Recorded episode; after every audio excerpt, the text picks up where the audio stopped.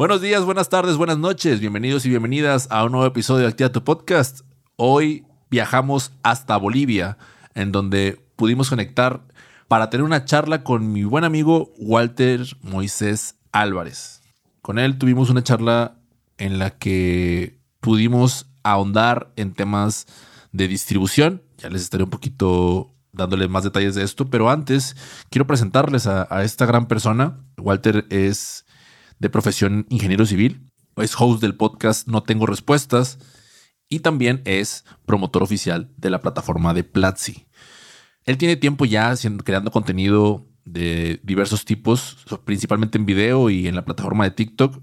Les recomiendo mucho que, también lo, vayan a seguir por allá, arroba walter en donde habla de desarrollo personal, estoicismo, trabajo remoto y también de libros.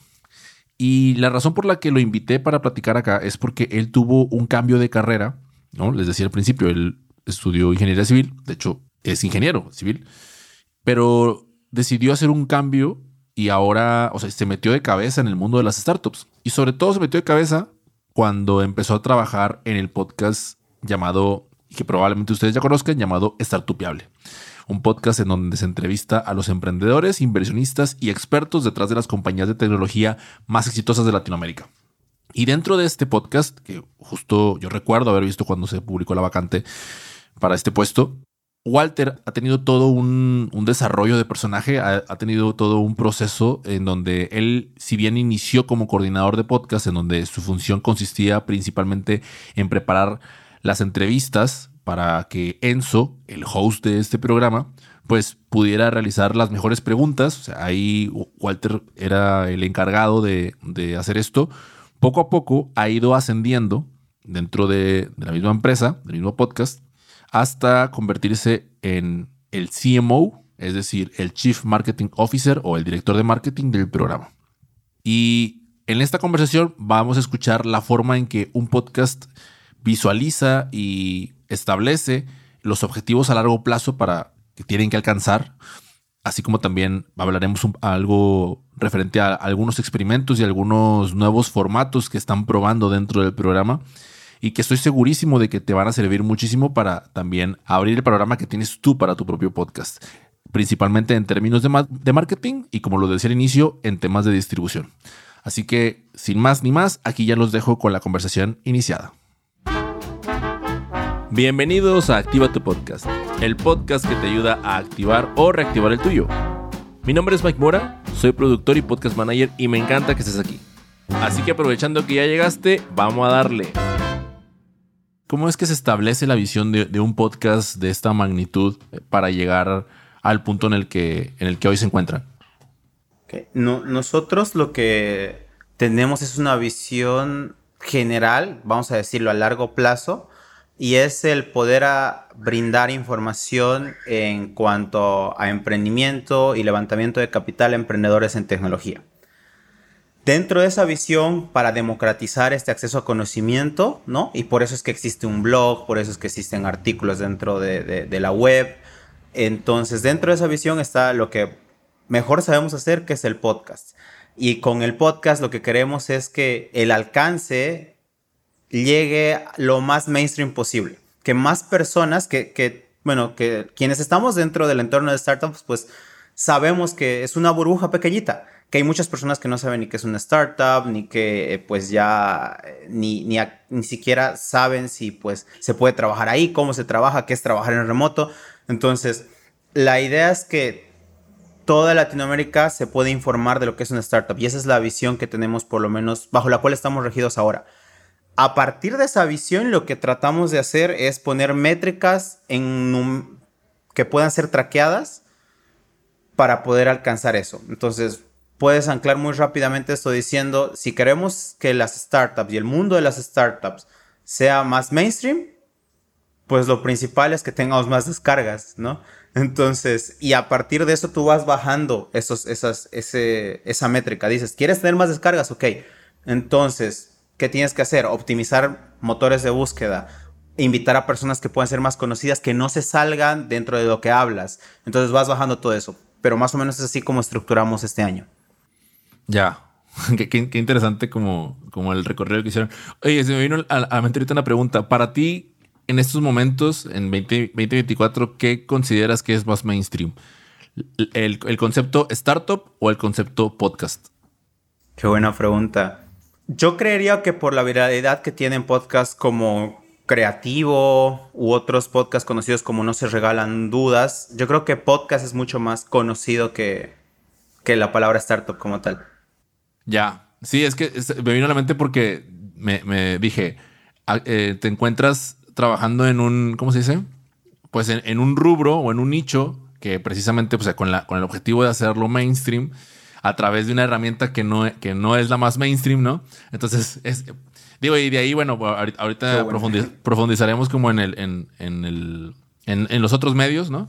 Pero aprovechando, aprovechando que estamos hablando ahorita de startups y de, y de comunicación y todo, yo, yo recuerdo mucho que cuando que Raúl y yo, eh, Raúl, mi socio y yo en N Media, teníamos estas pláticas como de, oye, ¿cómo gestionar el equipo, la productora, etcétera, etcétera? Siempre venía una, una, pregunta a mi cabeza y era de que somos un somos una startup acaso, o sea, porque siento que de pronto por el tema del trabajo remoto somos startup y no sé qué. Y, yo quería como, como planteártela, planteártela a ti para ver cuál es tu, cuál es tu punto de vista. O sea, el, equipo que está detrás de, y sobre todo tú que, que, tienes más conocimiento de lo que, de cómo se manejan las, las startups, ¿cuáles consideras tú que, son las, similitudes y las diferencias entre eh, la, dinámica de trabajo detrás de un podcast en comparación con la dinámica de trabajo que hay detrás de una startup? Vale, esa es, una buena pregunta y, he estado pensándolo mucho porque pues alguna vez cuando me preguntan dónde trabajo, pues uno dice en esta empresa, en esta startup y todo eso, ¿no? Yo creería que el trabajar en una startup como tal va más allá simplemente de la denominación, sino de la mentalidad con la que se hace. Entonces, una startup tiene, características muy simples, es veloz y experimenta rápido. Y tiene un producto que puede escalar eh, y el costo regularmente es muy marginal de su distribución, ¿no? Entonces, tú grabas un video para un curso en línea y pues que lo vea uno o que lo vean un millón, no hay ninguna diferencia, le dan el mismo play. Entonces, creería que tiene mucho más similitud un podcast a una startup, porque precisamente es un producto digital y si tú no haces un podcast que se diferencia a través de experimentos y que además todo tu equipo trabaje de manera rápida, pues es muy difícil que crezca.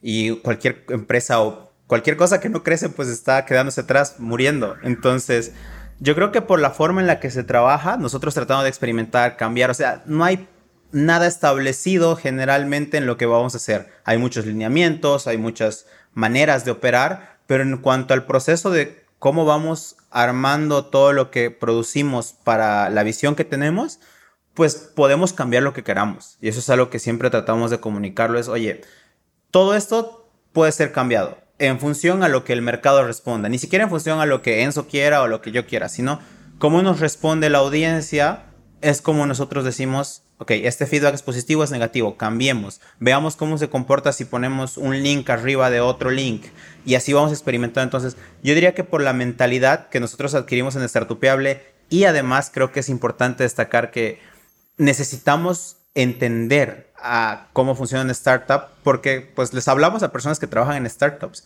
Entonces, como tenemos que entender eso, pues también tenemos que estar en el mismo entorno, ¿no? Entonces, los que escuchan nuestro podcast y los, los emprendedores, pues tienen que saber que nosotros los entendemos y por lo tanto un punto importante, digamos, tenemos que editar el podcast de tal manera que sea consumible y que haya la mayor densidad de conocimiento en el menor tiempo posible. Entonces, ¿por qué? Porque los emprendedores no tienen tiempo.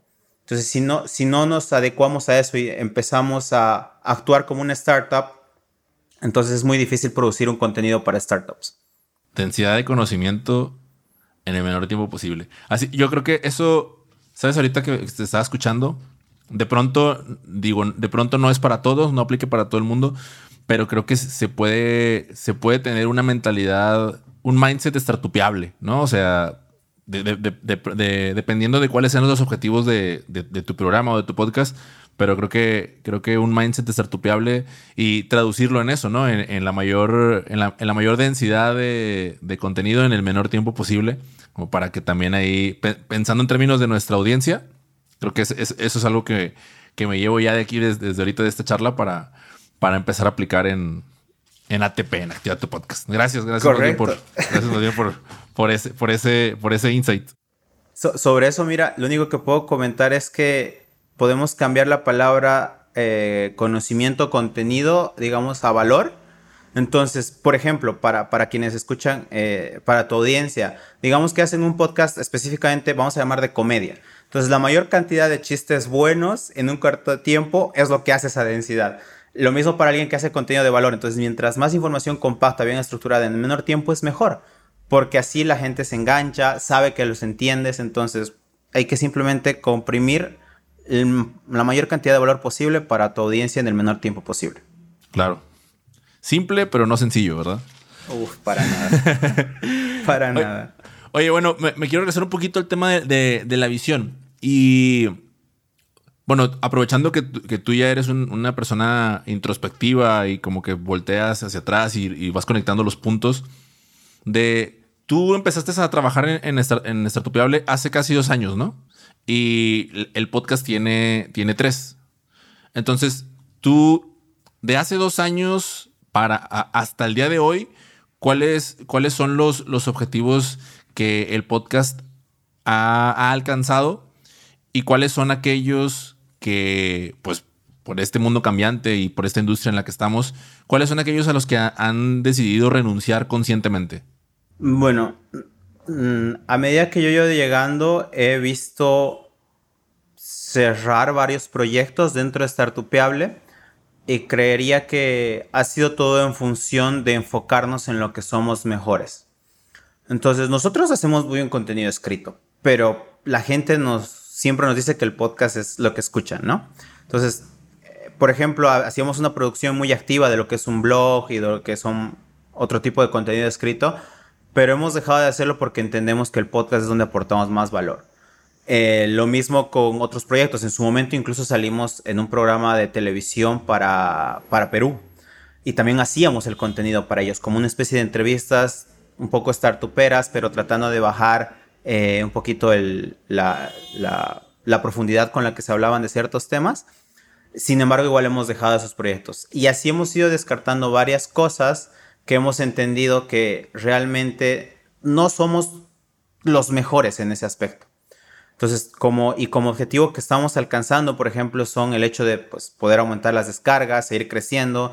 Creemos que estamos en una posición donde somos eh, un podcast o, tal vez el más reconocido en cuanto a startups de, Latinoamérica. Entonces, esos objetivos ah, hacen que evitemos entrar a otros donde no estamos siendo los mejores. Entonces, yo te diría que por ahí va más o menos eh, mi respuesta, que tratamos de enfocarnos en, lo que hacemos mejor y tratamos de optimizar todo nuestro tiempo para tener ese foco.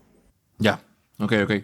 Y, ahorita que hablabas justamente de Latinoamérica, bueno, quisiera aprovechar para, para contar aquí a, la audiencia de manera breve y, tú que nos pudieras dar mayor, hacer mayor hincapié. Hemos hablado acerca de, hacer experimentos, ¿no? De, la importancia de, que tienen ahora, sobre todo en, en, la posición en la que te encuentras tú. Y pues hace unas semanas el podcast estrenó dos experimentos, ¿no? O, dos formatos experimentales, digo, y lo digo así porque en sí, así también lo, menciona Enzo, ¿no? Cuando, cuando lo, lo, anuncia en, la intro del, episodio. El primero, el primer formato, digo, teniendo en cuenta que para los que no han escuchado Startupeable, que es un podcast de entrevistas, ¿no? O sea, de uno a uno, me parece que tienen un par de episodios con dos invitados, o estoy equivocado. Todos son con uno o dos. Ok, pero ahora lo, que sucede es que el, nuevo formato que lanzaron recientemente fue eh, el de la entrevista en inglés, ¿no? O sea, es decir, una entrevista de una, charla en inglés. Y ahorita acabas de decir que son el, son el referente en Latinoamérica. O sea, ¿cuáles son las, no sé si nos pudieras compartir, cuáles son las, los motivos o las razones detrás de, de esta decisión? De, cambiar, o sea, o tener episodios en otro idioma, en este caso en inglés, y cuáles han sido los aprendizajes que, obtuvieron de acuerdo a, lo que ustedes estaban proyectando o, las expectativas que tenían. Vale. Eh, pues el podcast está naciendo a partir de la marca Startupeable, ahora se llama The, Startupeable Show. Em, y lo que hicimos es entender que la networking que tiene Enzo, o sea, la red de contactos que él maneja, es muy valiosa, sin embargo, no todos hablan inglés. Perdón, no todos hablan español.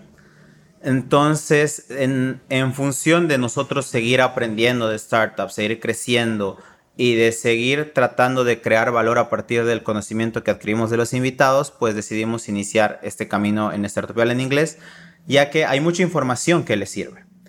Eh, a, las personas que nos escuchan. Ahora, en su mayoría de las personas, y pues no es una, no es, no es, o sea, es, sabido que, que en, eh, en Latinoamérica pues nos falta mucho por aprender inglés. Sin embargo, eh, muchas de las personas que nos escuchan pues tienen la obligación de saber inglés porque trabajan con software, trabajan con muchas cosas en inglés. Entonces, gran parte de nuestra audiencia sabemos que de cierta manera escucha, escucha ya contenido en inglés. Entonces, es una forma de aprovechar esa red, de adquirir más conocimiento. Entonces, por eso decidimos eh, emprender este pequeño experimento, que en realidad es otro podcast, pero sí bajo la marca de Startupeable. Y, y aparte, ¿sabes algo? Que, que, por ejemplo, ahorita la gran ventaja que tiene Startupeable es que también tiene, tiene su canal de YouTube, ¿no? En donde pues uno le activa los subtítulos y, y listo, ¿no? Porque pues digo, en mi caso que yo, yo no me considero bilingüe, pero sí escucho contenido en inglés, o sea, reconozco que hay, hay, hay podcasts, no sé si de pronto escucho uno de básquetbol, ¿no? Eh, y, el, y el slang del afroamericano, pues a veces me, cuesta trabajo entenderlo eh, al, al, 100%, pero de pronto cuando veo los, los, reels o los, o los microcontenidos en las redes sociales, en donde te lo subtitulan, ¿no? O sea, especializado para esa red social, pues, ah, entiendo cuál es el contenido. En cambio, si te vas a Startupeable y le, y le activas los subtítulos al canal de YouTube, ¿no? En los subtítulos en español, eh, creo que creo que sí, lo, tienen la opción ¿no? de captions para cambiar al español o, estoy sí verdad sí, ya ahí uno puede también extraer el contenido de este de este medio entonces creo que por ese lado también pues está o sea la misma plataforma te resuelve el la, posible barrera que haya digo que lo, interesante aquí es el hecho de que pues de alguna manera u otra, pues también estamos como encaminados a, aprender este, este, idioma, ¿no? Pero si no, si, si esa fuera la barrera, pues ahí está también la... Sí, sí, y de hecho, y de hecho, si te pones a pensar en este camino y en esta carrera que está existiendo de inteligencia artificial, son las plataformas quienes van a adoptar todo este proceso de adaptar el contenido. Entonces, tú, por ejemplo, cuando vas a ver un, un video de, de MrBeast, lo puedes ver en cualquier idioma y en un solo video, no tienes que estar abriendo muchas pantallas. Ahora, imagínate tener una visión de, ¿sabes qué? YouTube, al tener tanto tanta capacidad, tantas armas para poder trabajar, pues, ¿quién dice y algún momento te pone todos tus episodios disponibles en cualquier idioma? Entonces, te olvidas de esta barrera. Sin embargo, lo que no puede hacer, digamos, una inteligencia artificial es darte ese conocimiento. Eh, otorgarte experiencia, un conocimiento nuevo. Entonces, estamos entrevistando a los mejores fundadores de Latinoamérica. Pero como en el primer episodio tuvimos la oportunidad de entrevistar a uno de los primeros inversionistas de Facebook. Entonces no podíamos dejar pasar esa oportunidad. Y ya después el tema de la barrera del idioma va a ser saldada, porque como tú dices, hacia ahí vamos. Y quién sabe, y no, pues las, las, los medios de distribución pues van a ser los primeros en, en doblar tu contenido. Entonces, la barrera del idioma creo que va a ser eventualmente saldada.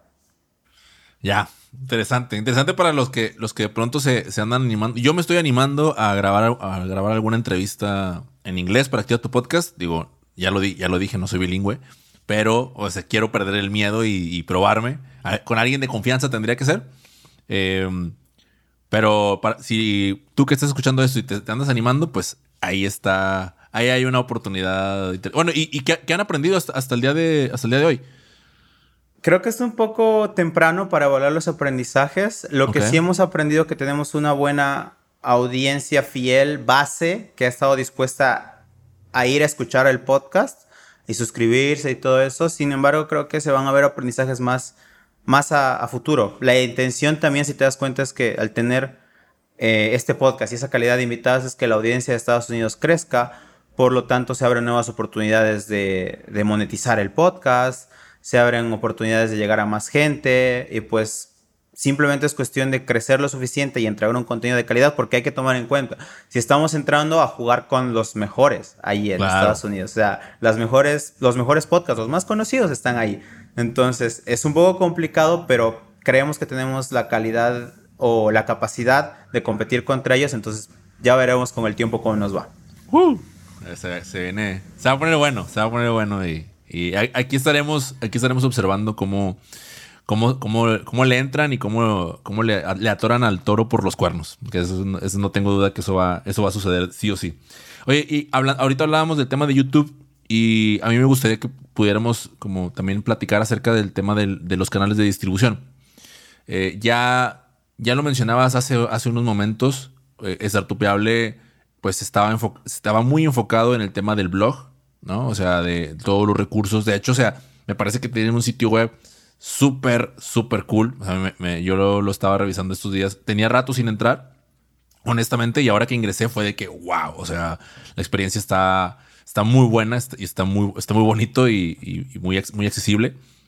Y bueno, además de eso, pues también se ha, se ha notado, y esto te lo había comentado anteriormente, cómo, cómo han apostado por la, la, distribución en distintas, en distintas redes. a mí en LinkedIn me aparece en o sea, cada sea, de cada día, yo creo que dos posts por día de, de Startupeable sí me, me toca observar, ya sea en calidad de video, en calidad de solo texto.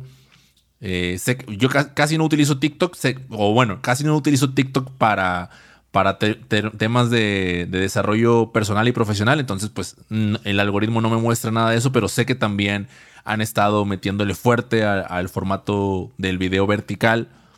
Eh, bueno, ya hablamos de YouTube no sé si nos pudieras compartir cómo un podcast como Startupiable decide la manera en la que va a priorizar su distribución dentro de todas esas plataformas que pues, pues prácticamente al día de hoy ya es multiplataforma lo que hace lo que hace este podcast.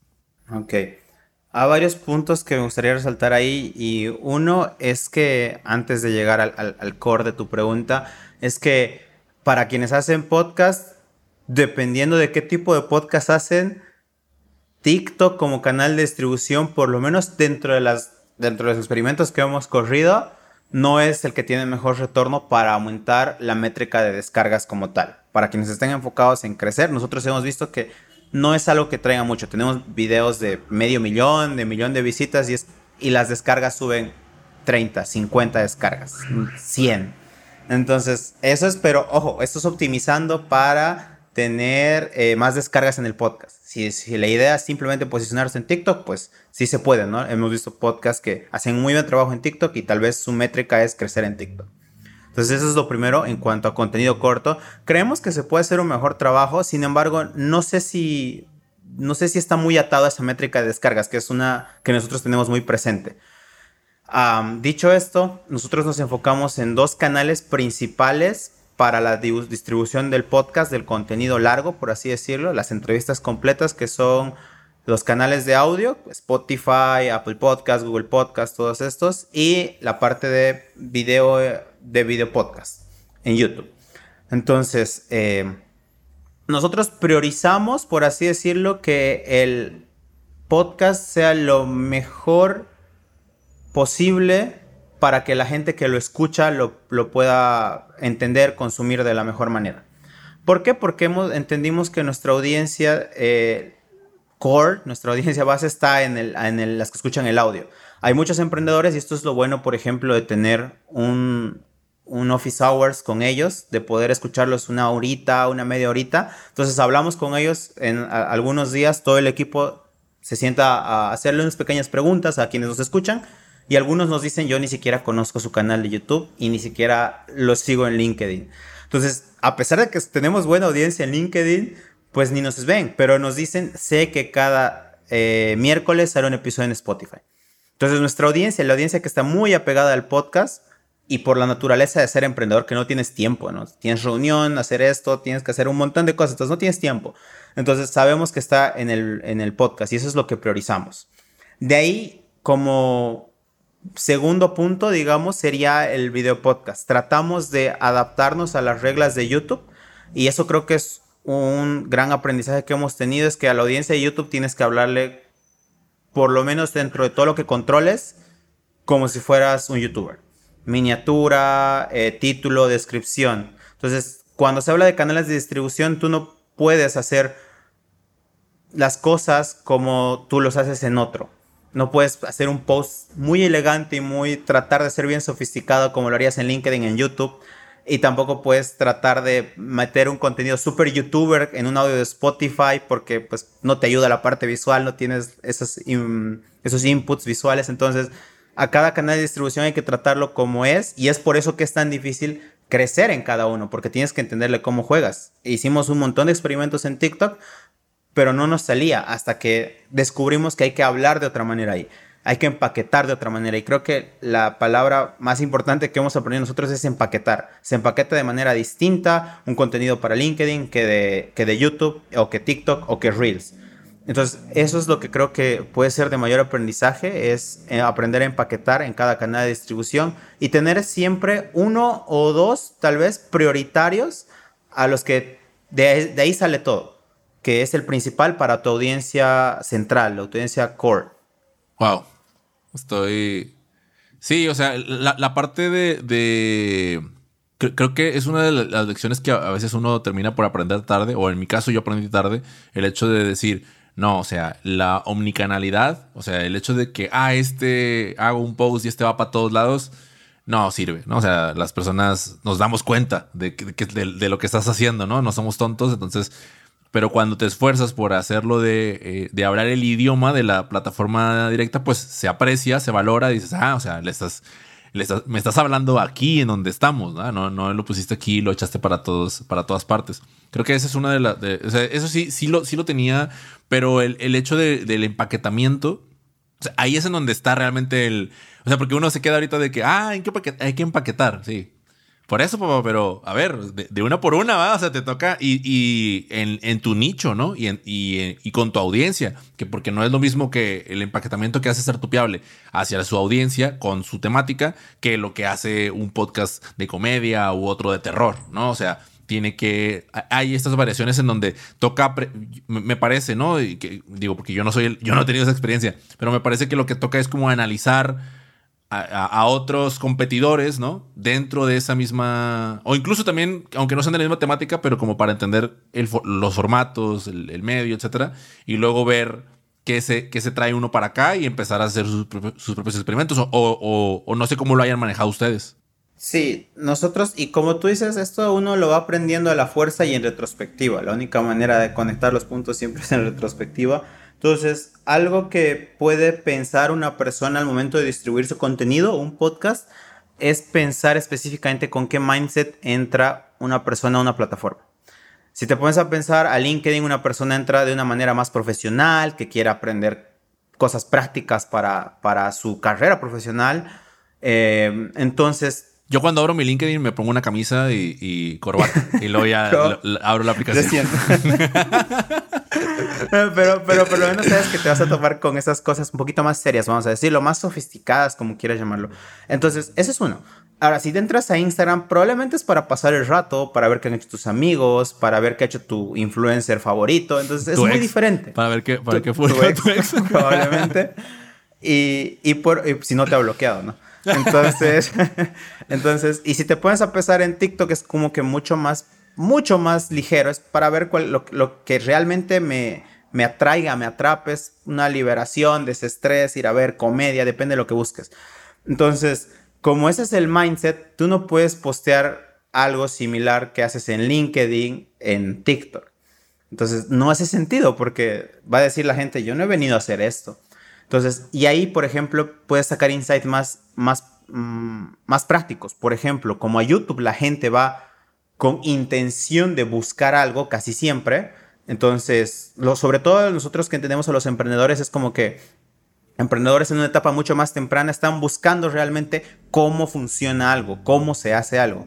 Entonces, si esta es la intención de la audiencia que estamos buscando en esa red, lo que tenemos que hacer es que nuestro contenido esté empaquetado así. Entonces, ¿cómo eh, levantar capital en 2024? Probablemente sea un término de búsqueda que están haciendo. Ya en LinkedIn tal vez tenemos que empaquetarlo de otra manera. Pero a YouTube ya le hemos encontrado eso, por ejemplo, ¿no? Entonces, y así vas distribuyendo de manera distinta el pensamiento de acuerdo a con qué estado de ánimo entran las personas a los canales de distribución. Wow, está, está, está, bueno, está bueno para, para echarle, o sea, echar a volar la imaginación y ahora sí que, pues, tanto uno como los que están escuchando esto, pues nos pongamos a hacer la tarea para entender mejor la parte la parte de cómo distribuir, distribuir nuestro programa y no estar ahí frustrados porque es que nadie llega, es que nadie me escucha. Pues, pues no, papá, porque hay que, hay, que, hay que trabajarlo y hay que meterle ganas, no nada más. Digo, es más trabajo, pero pues, pues no hay de otra, ¿va? Y, y ahí viene algo que nosotros tenemos como principio general es el contenido, nosotros dejamos de pensarlo como contenido como tal. Es un producto, es un producto y como todo producto tiene que ser desarrollado así, pensado en el usuario y con el feedback que él te dé, ¿no? Entonces, el contenido es un producto. Ya. Oye, qué chido también lo de, lo de lo, el hecho de que tengan office hours con, con la audiencia. Yo no, no me voy enterando ahorita. Espero, espero el día de, en una de esas poder participar porque se deben de poner buenos además. Se deben de poner muy interesante el intercambio con, con, la, con la audiencia. Eh, oye, ya, ya vamos, vamos finalizando la, la entrevista, pero tengo por ahí una, una pregunta más que quería hacerte y es que en términos de métricas, ¿no? O sea, ya has hecho más o menos referencia, pero como en este momento, ¿cuáles son las, las métricas más importantes para, para, para el podcast? Y si nos pudieras contar un poquito acerca de pues, cómo hacen ustedes, cómo trabajan la parte de la evaluación, pues, el proceso, cada cuándo, lo, que nos quieras compartir, ¿no?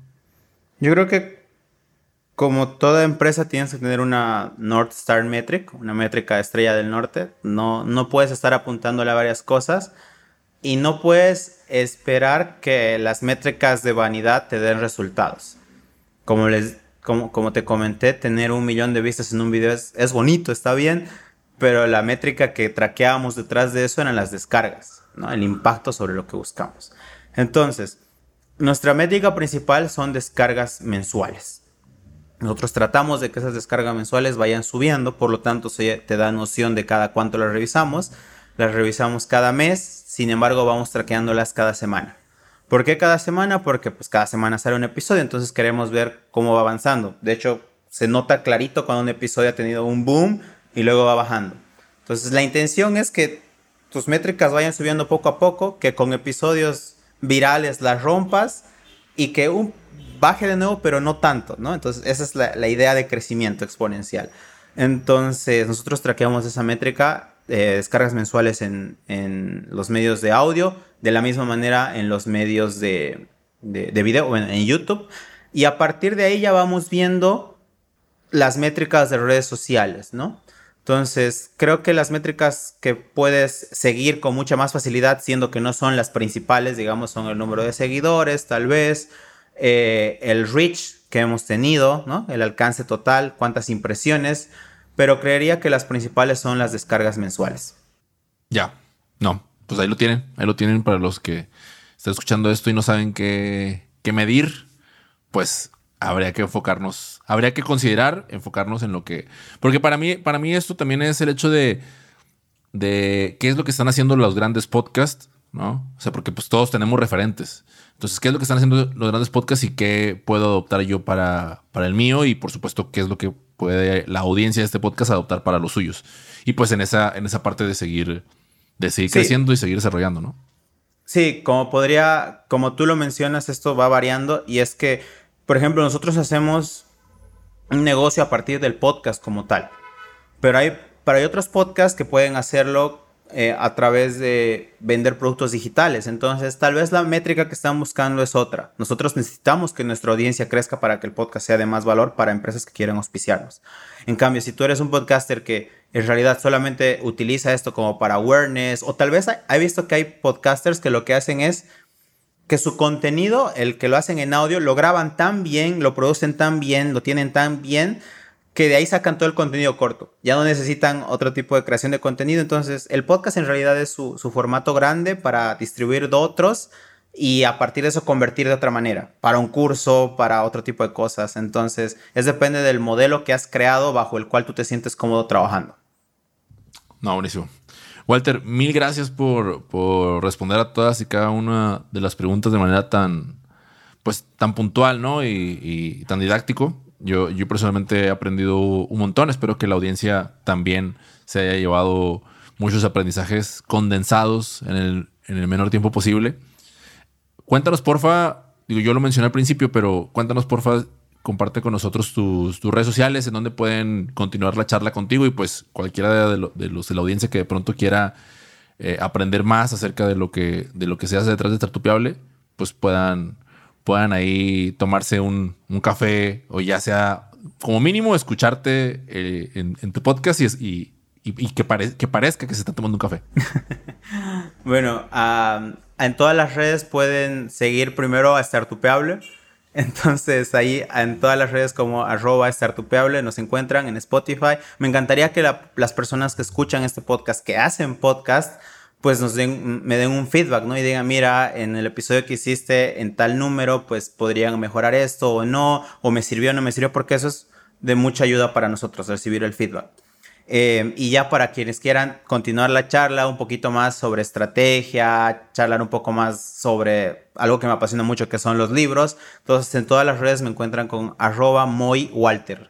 Arroba moywalter y pues podemos continuar ahí. Listo, ahí lo tienen. Mil gracias por haber aceptado la, invitación, viejo. Qué, qué bueno que tuvimos la oportunidad de volver a charlar sobre podcast, que ya por sí nos encanta. Y, pues a ti que nos escuchaste hasta el final del episodio, también mil gracias por, por escuchar hasta acá. Yo me despido. Walter también se despide. Ahí está saludando a la cámara. Ahí va, va a saludar a la cámara. Ahí está, se está despidiendo ahora sí. No sin antes recordarles que podcast se escribe sin acento y se hace con mucho amor. Chau, chau.